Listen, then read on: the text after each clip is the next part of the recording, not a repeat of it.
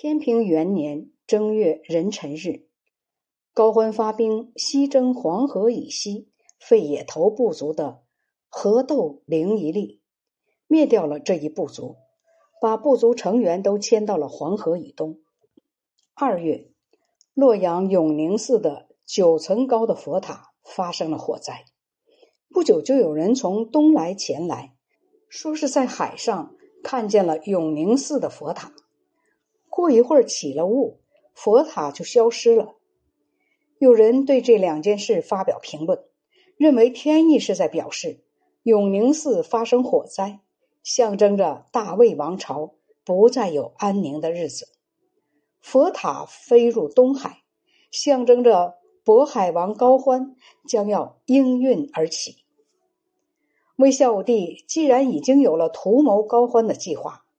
恰恰世宗封龙之与孙腾私下里交谈，说自己死了妻子，皇帝要把堂妹嫁给他。孙腾并不相信，但是心里一直嫉妒封龙之，就把他的话透露给了胡思春。胡思春又报告了孝武帝。随后，孙腾又带兵器进入尚书省，并擅自杀害御史。封孙二人都害怕受到处罚，一齐逃到了高欢那里，向高欢禀报说：魏孝武帝曾当面下令责打中书舍人梁旭，光禄少卿袁子干也挥拳一同帮着打，并且对孙腾说：“告诉你们高大王，袁家子弟的拳头都像我这样。”领军娄昭因为有病辞职，回到了晋阳。魏孝武帝于是委派胡思春兼任领军，同时分别任命了一大批都督将领以及河南、关西地区的州刺史。华山王元志被派到了徐州，高欢派李真前去夺取了城门锁钥。建州刺史韩贤、冀州刺史蔡俊。都曾和高欢一同起兵，魏孝武帝对他们不信任，就省掉了建州的建制，趁机罢免了韩贤，又让御史中丞齐俊视察蔡俊的过失，派开府仪同三司贾显志为冀州刺史代替蔡俊，蔡俊抗命不接纳，魏孝武帝更加愤怒，五月下了一道诏书。说打算南征吴越，命令调发河南各州的军队，增加宿卫力量，把守河桥。六月丁巳，给高欢下了一道机密诏书，说：“宇文黑塔，这里说的就是宇文泰。自从平定了秦陇一带，经常有非分的所求，万一发生什么大的变乱，就需要花力气去对付。不过。”他上表的口气还没有完全显示出背叛的迹象，现在就去征讨，未免有些操之过急。于是召集各位大臣商量应该怎么办才好。大家一致建议假装南伐，内外部队一同备战。这样一则可以防备宇文黑塔有什么不测的举动，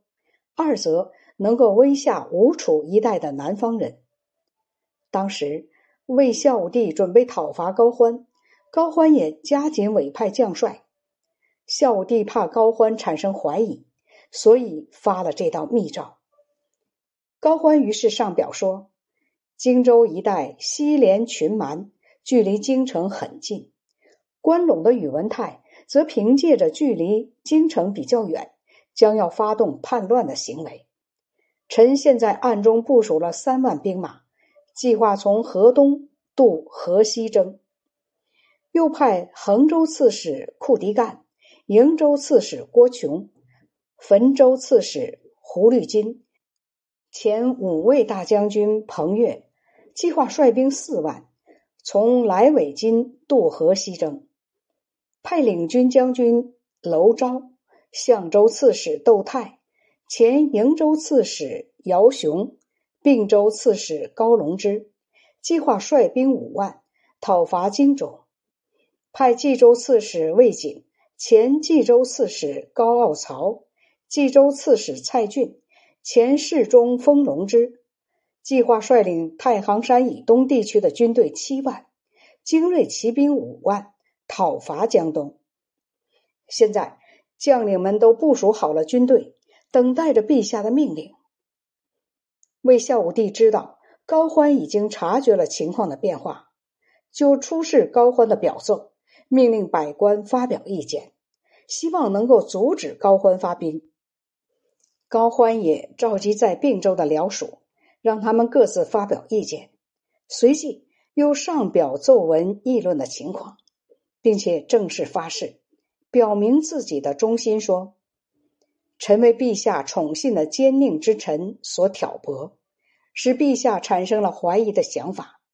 认为臣犯有猖狂之罪，就像尔朱氏过去的情况一样。”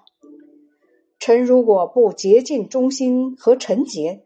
胆敢有负于陛下，那就让臣身受天诛，子孙灭绝。